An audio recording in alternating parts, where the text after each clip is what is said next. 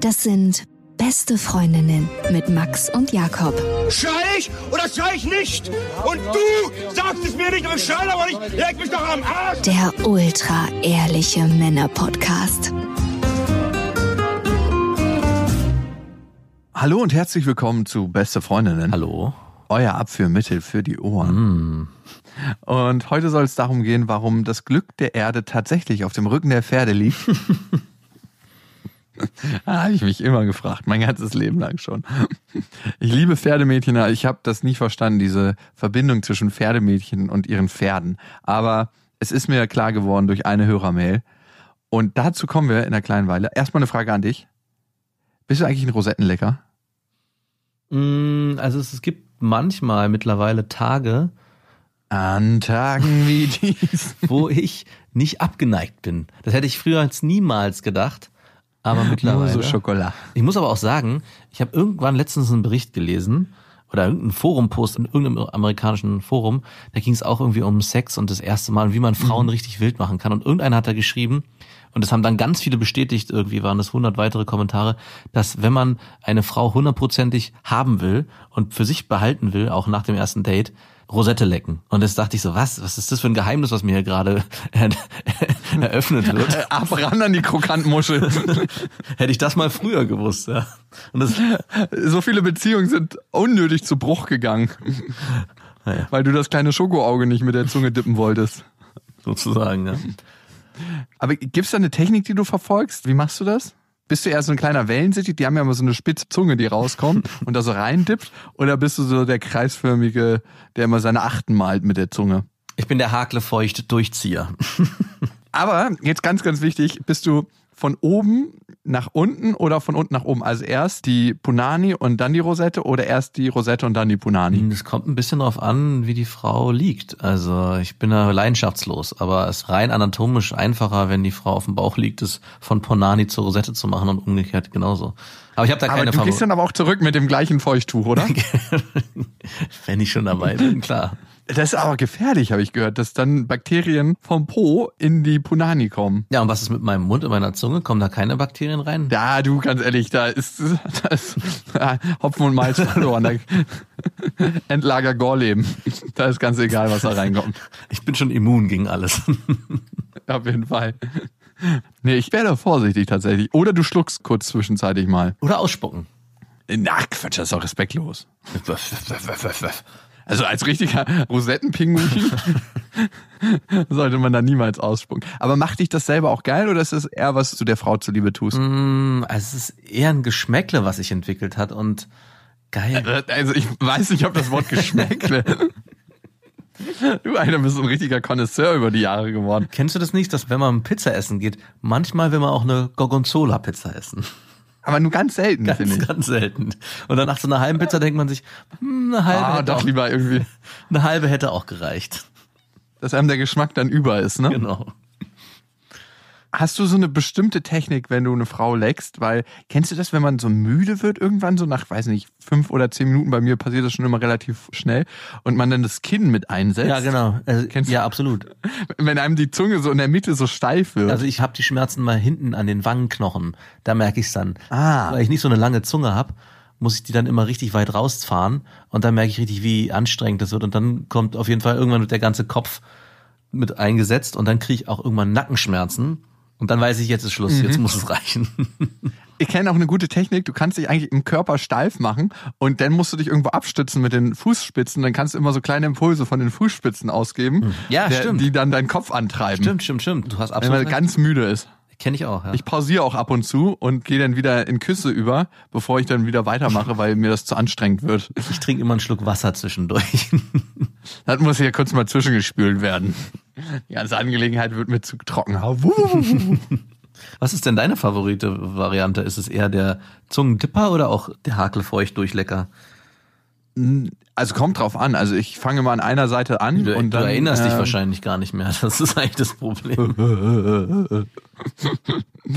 wie du den Moment auskostest, dass du einmal in deinem Leben mehr Sex hast als ich. Einmal, Ey, stimmt. ganz ja. ehrlich. Leider hast du wahrscheinlich sogar wirklich recht. Das ist wirklich nur einmal. Aber irgendwann werde ich den Bann brechen. Ich, ich werde die Lanze brechen und dann werde ich dir das immer unter die Nase reiben und sagen, ah ja, du hast so, hm, das klingt aber ziemlich langweilig bei dir. Mhm. Du wirst, Spannend. du wirst dann wieder zu so einem richtigen Leistungsbimser.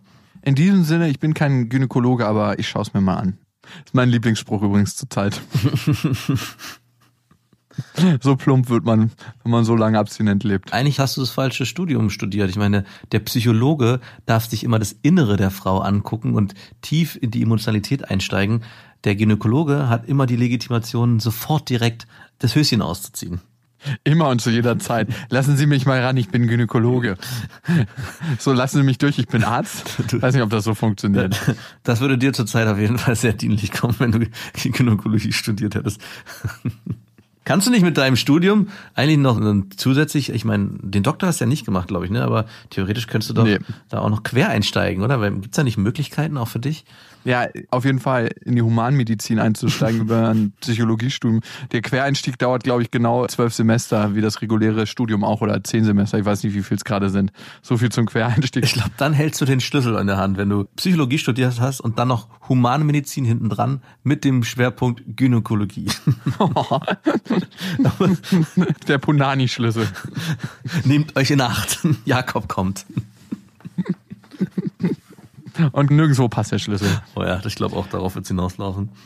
Aber gut, um dich mal wieder von deinem hohen Ross runterzuholen, ihr könnt uns ja abonnieren auf Spotify, Deezer und auf iTunes und überall, wo es Podcasts gibt und auf letzterem, also auf iTunes. Da freuen wir uns ganz besonders über eure Bewertungen. Die machen uns so ein bisschen an. Also richtig schöne Bewertung, kacke wie gut. Wir nehmen alles. Einfach her damit. Wir sind so ein bisschen die Altkleidersammlung der Bewertungen.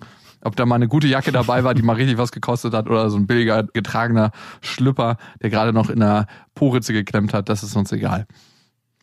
Arrogant but great. Fünf Sterne, jawohl. Ich höre euch nun schon recht lange und nach wie vor sehr gerne. Besonders die arrogante Art von Jakob, die oftmals bemängelt wird, hat es mir sehr angetan. Ich kann mich wunderbar damit identifizieren, weil ich eben ganz ähnlich ticke und bei manchen Leuten dadurch auch als unsympathisch ankomme. Aber hey, so sind wir eben. Im echten Leben wärst du vermutlich meine erste Wahl für eine irgendwann in naher Zukunft scheiternde Beziehung. Irgendwie ist sie mir gleich sympathisch. In meinen Gedanken haben wir uns schon verabredet. Das ist dein Gynäkologenblick, der da drauf schaut. Ich glaube, mein Mangel, dass auf einmal auch so ein, so ein abgestandenes Wasser vielleicht in der Wüste schmeckt, meinst du? Mm, lecker. Wir sind ja jetzt seit einigen Wochen von unserer Tour zurück und es war wirklich schön, großartig. Es war restlos ausverkauft und darum haben wir uns nochmal so ein paar kleine Termine zwischendurch vorgenommen. Und zwar Hamburg war die Stadt, die als erstes ausverkauft war. Und jetzt haben wir eine Anfrage aus Hamburg gekriegt vom Schanzenzelt und haben gesagt, ey, A ist Hamburg eine saugeile Stadt, fahren wir doch mal wieder hin. Wir sind am 31.05. im Schanzenzelt und Karten gibt überall, wo es Karten gibt und bei ausgewählten, das mag ich sehr gerne am Schanzenzelt, dass sie so ihre Local Dealer unterstützen. Bei ausgewählten Kartenvorverkäufen findet ihr alles, wenn ihr Schanzenzelt googelt und die besten Freundinnen. Und jetzt wollen wir mal aufklären, warum das Glück der Erde tatsächlich auf den Rücken der Pferde liegt. Ich als alter Voltigierjunge, der mit seinem Schläppchen oben auf dem hohen Pferderücken zugange war. Mit seinem was? Seinem Schläppchen? Schläppchen, kennst du die nicht? So Ballettschläppchen, die man so anhat? Hast du die ange... Ach so, Wirklich? du hast... Ach, als Voltigierer, ja, okay, verstehe. Du kannst doch nicht einfach auf dem Rücken der Pferde mit so alten Wanderstiefeln rumtragen, das tut dir noch weh. So. Also was du alles gemacht hast, Ringen, Voltigieren, Es gibt eigentlich keine Sportart, die so gut Hand in Hand läuft wie Ringen und Voltigieren. Also wirklich, das sind zwei Sportarten, die sich immer wieder in der Symbiose liebkosen. ja vor allem hast du bei dem einen die Schläppchen an und bei dem anderen den hautengen Badeanzug, also irgendwie... Von der Mode ist es relativ ähnlich. Also recht. Das sind zwei Sportarten, wo man sehr früh sein Gefühl zur Männlichkeit verlieren kann, auf jeden Fall. neben Tanzen. Obwohl, ich kenne jemanden, der getanzt hat und der war mit der männlichste, den ich in meinem Umfeld so kennengelernt habe. Am Anfang dachte ich auch, hm, ey, ziemlich weiblich hier, wie du dich hier bewegst, aber dieses weibliche, selbstbewusste Art, wie der sich auch gegeben hat und wie der gelaufen ist und seine ganze Körperhaltung, die ganze Körperspannung, Körperspannung, ja. ja, war am Ende so männlich und er war auch so elegant unterwegs. Ich dachte, wow, hier ist nochmal eine ganz andere Art von Männlichkeit als dieses plumpe Hölzerne, was viele andere Männer an den Tag legen, wenn sie so. Wie so ein Stock, der immer nur durch die Gegend geschmissen Genau. wird, so wie du meinst. ja? Genau.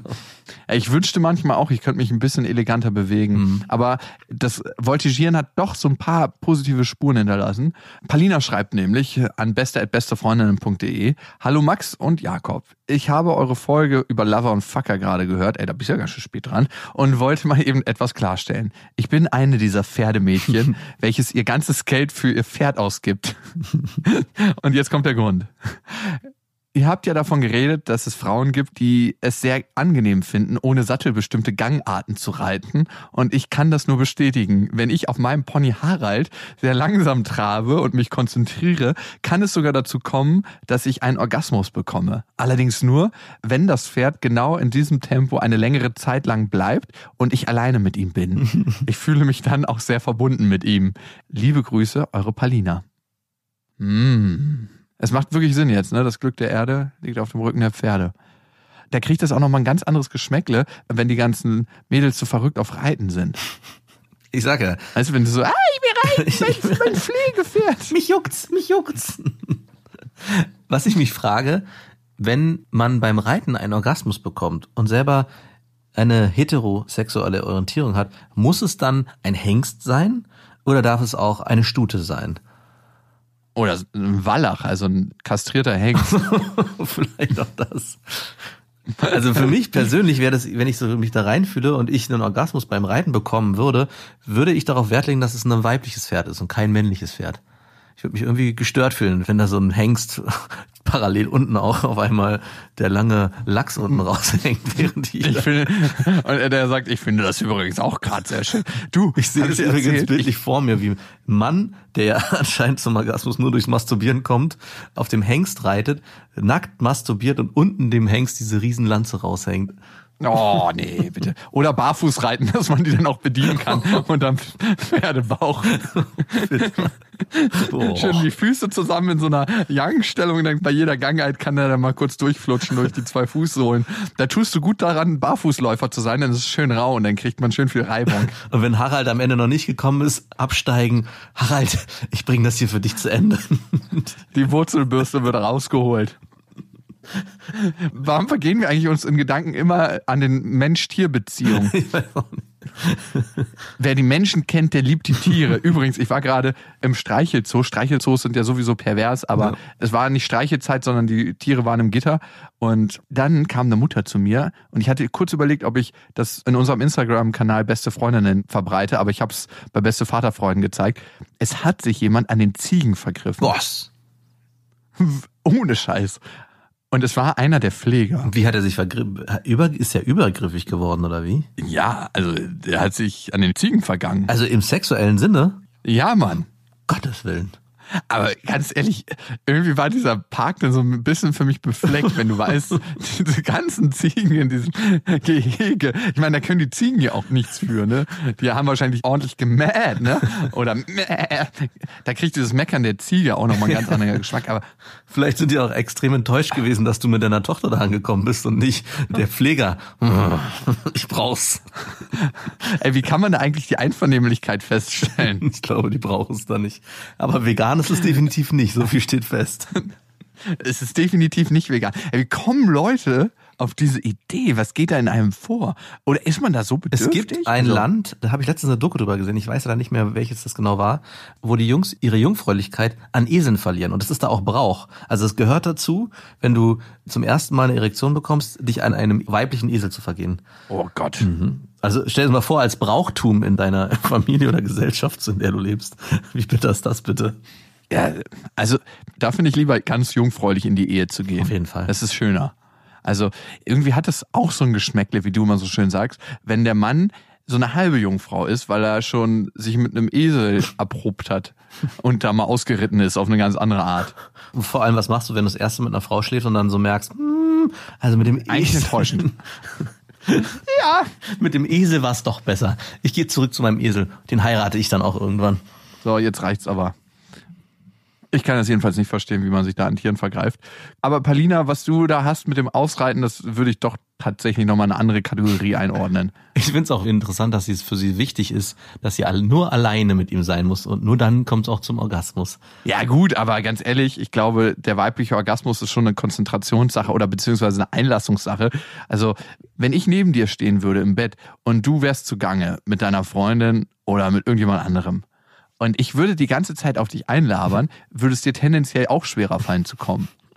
Ich hatte dieses alleine aufs Pferd eher auf die Dynamik zwischen ihr und dem Pferd bezogen. Nicht, dass da jetzt noch jemand dabei ist, sondern eher, dass die sozusagen so eine innige Verbindung aufbauen, die dann dazu führt, dass sie zum Orgasmus kommt. Also Pferd und Mensch vereint. Gibt es so einen Reitergruß, den man Palina noch mitgeben kann? Hm.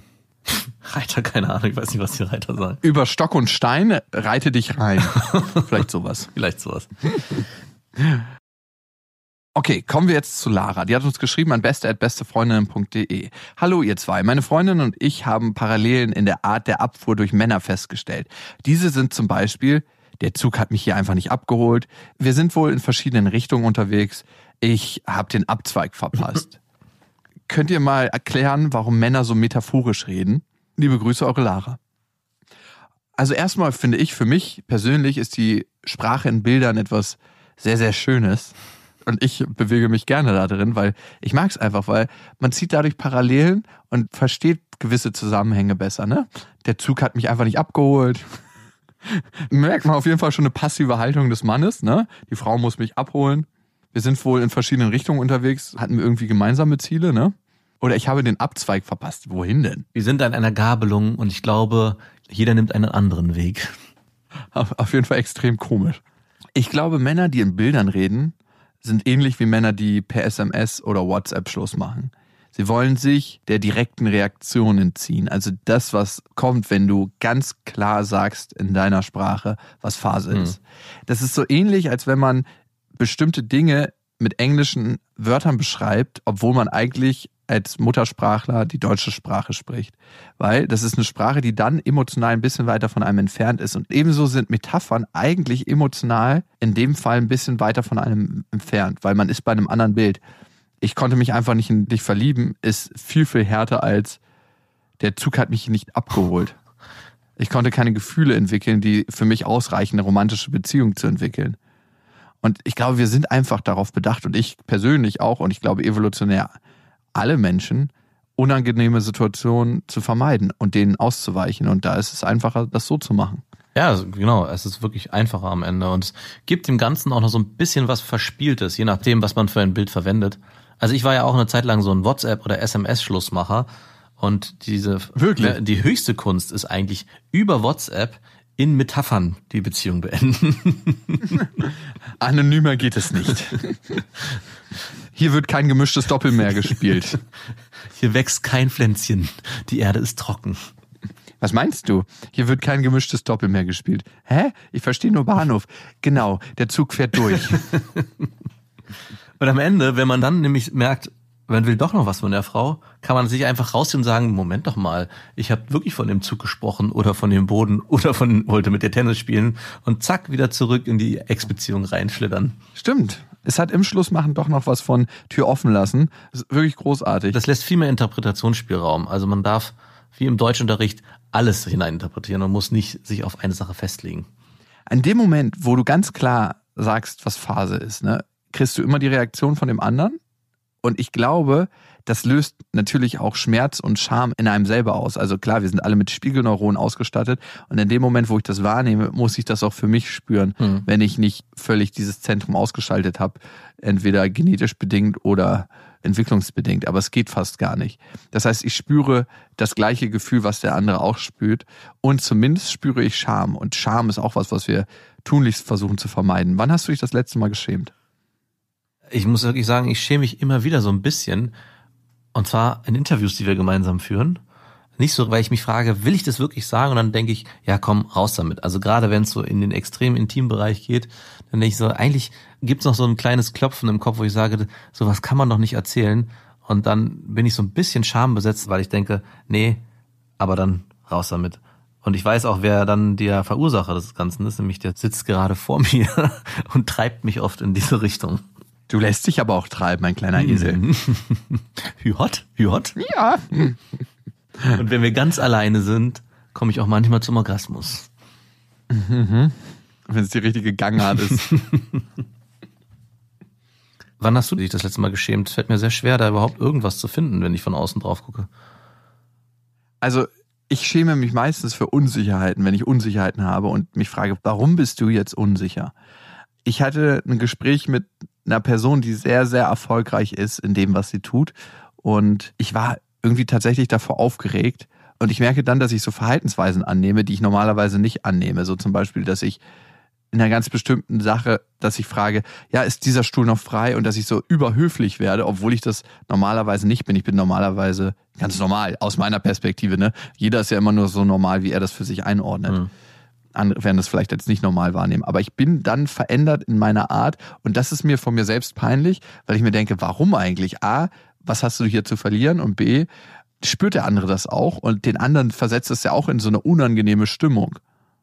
Ja, es gibt eigentlich nichts Schlimmeres, als dass, wenn man selber sich für etwas schämt, dass der Gegenüber das spürt und sich dann auch fremd schämt und so ein gemeinsames Schamgefühl entsteht und es eigentlich allen unangenehm ist. Aber Fremdscham ist ja eigentlich eher dann, wenn der andere das eben nicht spürt und du schämst dich für ihn, weil er das vielleicht irgendwann mal spüren wird, was er gerade macht, dass das nochmal Scham in ihm auslösen wird.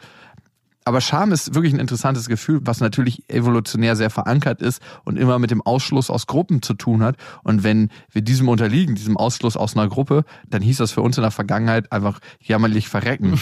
Aber mittlerweile gibt's das Essen im Supermarkt und Scham hat natürlich eine Relevanz, aber in ganz, ganz vielen Bereichen, glaube ich, hindert es uns daran, unser volles Potenzial zu leben. Also Scham im Sinne von, ich bin ein verdammter Umweltverpester und schäme mich dafür in irgendeiner Form nicht, also weil es da keinen direkten Bezug gibt, finde ich eher angebracht. Ist das Scham? Also eigentlich müssten wir ja dafür Scham empfinden. Ne? Also eigentlich müsste ich dazu Scham empfinden, wenn ich mit dem Flugzeug nach Bali fliege, was ich ja letztens erst gemacht habe, und ganz genau weiß, dass mein ökologischer Fußabdruck 35 Nummern größer ist, so Shaquille O'Neal Größe. Mhm. Aber da ich keinen direkten Bezug habe, dadurch, dass das in der Luft verpufft und die Folgen erst in 20 Jahren spürbar sind, empfinde ich keine Scham.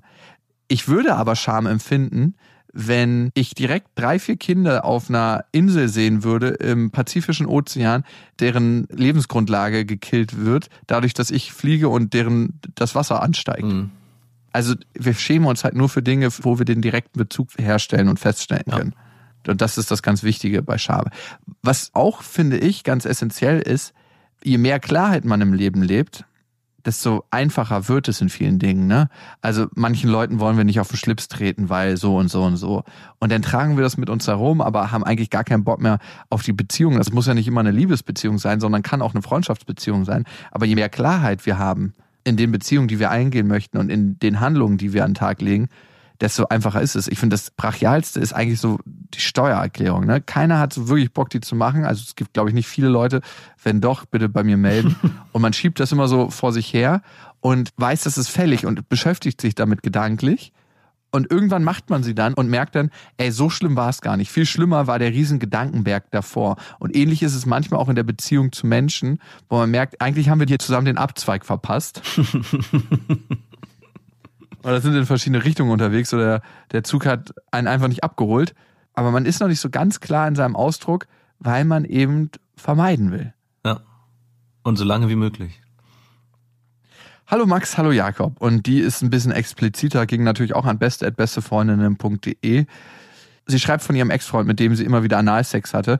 Und sie schreibt, dass ihr jedes Mal beim Kacken das Arschloch wehtat. Und sie dann kurz danach die Beziehung einfach beendet hat.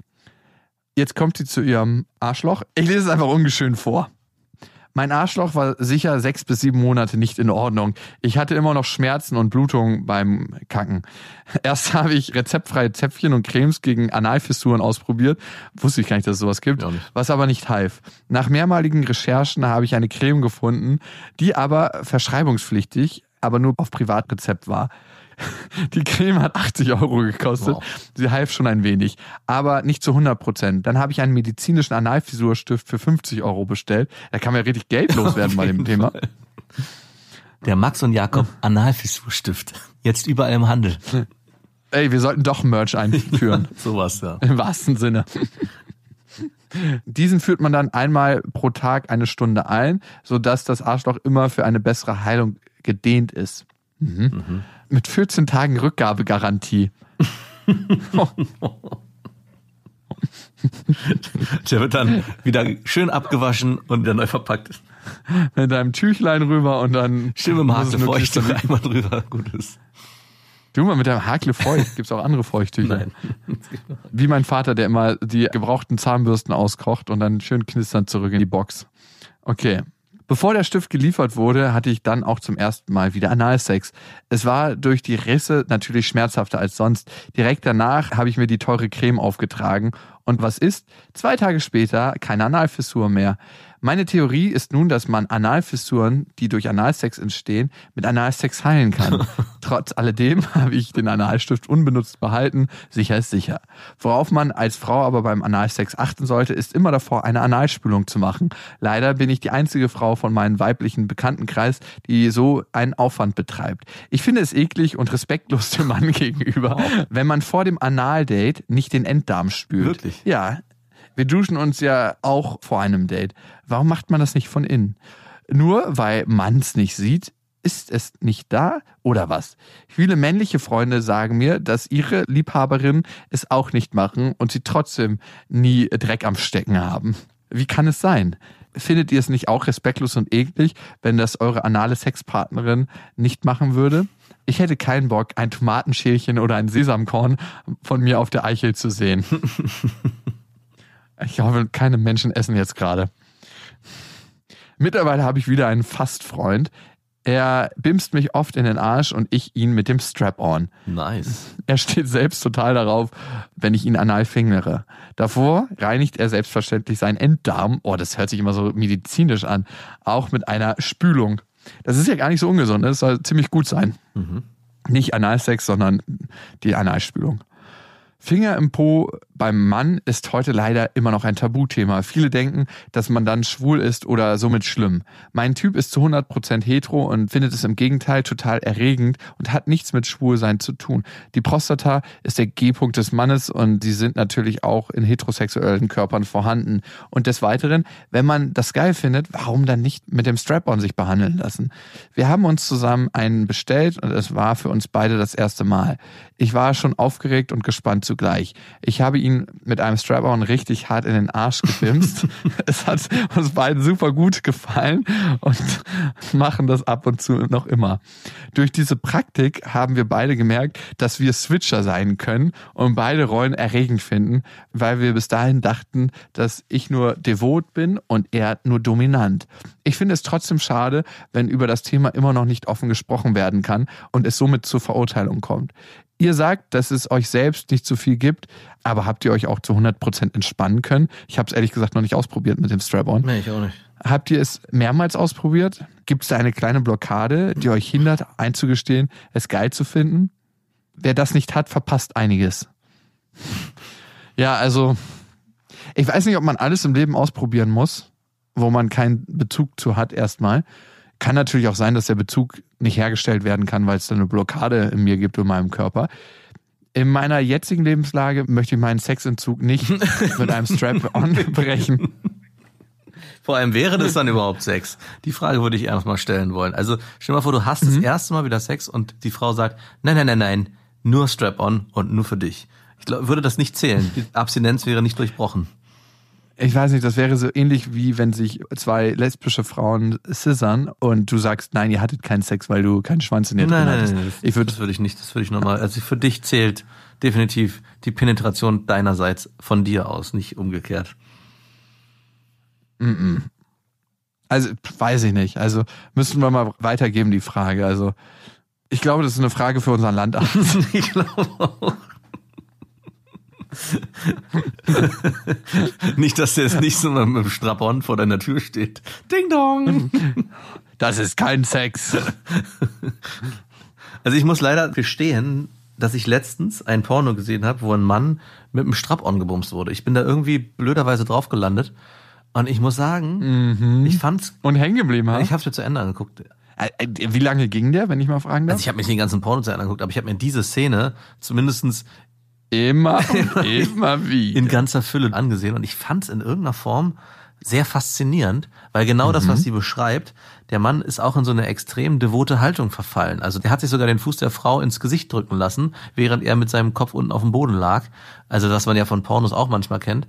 Und ich dachte so, hm, so richtig viel ist da eigentlich gar nicht dabei. Also der, es ist auch nicht so, dass er in der Sexstunde davor irgendwie eine devote Haltung eingenommen hat, als er die Frau gebimst hat, sondern da war er ziemlich männlich und hart bei der Sache, aber auch genauso umgekehrt. Und ich finde, das ist auch das Spannende in der Mail, dass sich da anscheinend auf einer ganz Ebene was Neues auftun kann. Also, dass man sich auch in seiner Persönlichkeit nochmal neu entdecken kann, dass man halt auch checkt, okay, vielleicht bin ich gar nicht die Devote oder vielleicht bin ich auch gar nicht immer der Dominante oder vielleicht kann ich auch mal die Position wechseln und mich auch auf was anderes einlassen.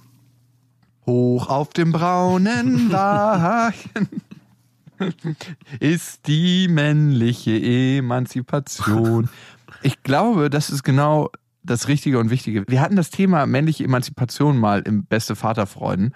Und ich finde das ein sehr, sehr spannendes Thema. Genauso wie viele Frauen gerade in ihrer Phase der Emanzipation stecken, stecken umgekehrterweise Männer auch in ihrer Emanzipation. Und für Männer heißt es mhm. auch dieses stereotype Rollenbild verlassen, die Erwartungshaltung an den Mann auch verlassen und für sich ganz individuell entdecken, was ist für mich richtig. Und es kann für einen selber und da will ich gar nicht in Kriterien wie männlich, weiblich sein denken, sondern einfach offen, angenehm sein, sich per Strap-on mal befriedigen zu lassen. Ich weiß nicht, warum wir dafür Verurteilungen haben. Also würdest du es offen in deinem Freundeskreis sagen, ey, ich habe jetzt was Neues ausprobiert für mich, ich habe euch da auch mal jedem einem mitgebracht, Strap-on-Sex mit meiner Freundin. Ey, geht tierisch ab, kann ich euch nur empfehlen, probiert das mal. Also ich würde jetzt so sagen, pff, ich glaube nicht, nein. Kannst du nicht ehrlich beantworten. Also auf der einen Seite hätte ich da eigentlich gar kein Problem mit, weil ich mir denke, pff, ist doch egal, was die anderen denken. Aber wenn ich dann in der Situation wäre, glaube ich nicht, dass ich mich trauen würde. Also in dem hypothetischen Modell, ja. Wenn ich es in die Praxis tragen müsste, glaube ich nicht. Du? Puh. Ich glaube, ich würde es einfach dir sagen. Ah, ja. Also wenn ich darauf Bock hätte, würde ich sagen, hey, probier das mal aus. Dann muss ich das jetzt aber Hier ist meiner. mit dir, oder? Nein. Oh Gott, ich dachte schon. Jeder für sich. Jeder für sich. Du kannst ja auch einen nehmen, wo so ein Sauggummi an der einen Seite ist, dann kannst du eine Scheibe machen oder wo auch immer. Da hast du deinen festen Partner immer bei dir, dein Spiegelbild. Mhm. Also ich finde das völlig legitim und ich glaube, es ist wichtig, sich in den anderen hineinzuversetzen. Also wenn man selber als Mann die ganze Zeit auf Analsex steht, glaube ich, kann es richtig und wichtig sein, das selber mal für sich in der passiven Position auszuprobieren, um zu merken, wie ist das eigentlich? Was mache ich da? Und möchte ich das eigentlich machen? Möchte ich das eigentlich? möchte ich das eigentlich jemandem zuführen? Was du anderem, wie geht das? Was du nicht willst, was man dir tut, das füg auch keinem anderen zu. Könntest du dich dabei entspannen, glaubst du? Ich weiß es nicht, ich kann es dir wirklich nicht genau. Also dieser Strap-on, der jagt mir auch ein bisschen Angst ein, wenn ich so ein Bild von so einem Ding sehe. Und du hattest ja auf unserem Festival letztes Jahr dieses rote Dildo gedingst, was du immer wieder mal eingefügt hast in irgendwelche Stories. Allein das hat mich schon sehr ehrfürchtig werden lassen, als ich den gesehen habe. Aber du hast einen guten Punkt angebracht. Ich finde, Frauen, die Analsex nur ihres Partners zuliebe machen, sollten als allererstes verlangen von ihrem Mann, ey, ich würde es für dich tun, aber meine erste Bedingung ist, du tust es auf einmal für mich. Und vielleicht auch öfters. Ich will nur mal gucken, wie das ist für uns ja. beide. Erst bin ich dran, dann du. Muss keine Reihenfolge geben. doch, doch, ich finde, das kann man in die Bedrohung geraten als Frau, dass der Mann sagt, na klar, können wir danach machen, aber lass mich erstmal. Viel spannender fände ich, wenn die Frau dann sagen würde, so, ich will jetzt aber gar nicht mehr und auch eigentlich nie wieder. Oh, das war so ein unschönes Erlebnis, das möchte ich jetzt gar nicht mehr. Oder schön wäre auch, wenn die Frau sagen würde, also irgendwie bist du durch das Bild, was ich gerade bekommen habe, in deiner Männlichkeit so erniedrigt, dass ich dich nicht mehr als Mann sehen kann. Das ist eine schöne Strategie. Mehr Strategien gibt es in unserem Buch. kann ich nicht sagen, muss ich nackt sehen. Ey, auf einer Skala von 1 bis 100, wie schlecht war diese Überleitung? Ich fand die eigentlich ganz gut. Wirklich, wow. Ich muss mich wirklich davor hüten, mir von dir ein Urteil abzuholen. Geht anscheinend alles durch. Strapon oder Nein. nicht Strapon? Das ist hier die Frage. Das wäre eine schlechte Überleitung gewesen. Und mehr Fragen werden gestellt in unserem neuen Buch. Kann ich nicht sagen. So, meinst du? Mhm. Mhm. Merkst mhm. Wenn ihr eine Frage oder ein Thema für uns habt, dann schreibt uns gerne an beste@bestefreundinnen.de und wir versuchen diese Frage mit allergrößter Sorgfaltspflicht zu beantworten. Und wir gehen manchmal richtig in die Tiefe. Und ob ihr gerade selber in die Tiefe geht oder in die Höhe oder sonst irgendwo hin, vielleicht liegt ihr ja auch gerade. Liegen ist eine extrem angenehme Position. Manche von euch werden sitzen und nur ganz wenige werden sich zum jetzigen Zeitpunkt in der Luft befinden. Bis dahin, wir wünschen euch was. Das waren Beste Freundinnen mit Max und Jakob. Jetzt auf iTunes, Spotify, Soundcloud, dieser YouTube und in deinen schmutzigen Gedanken.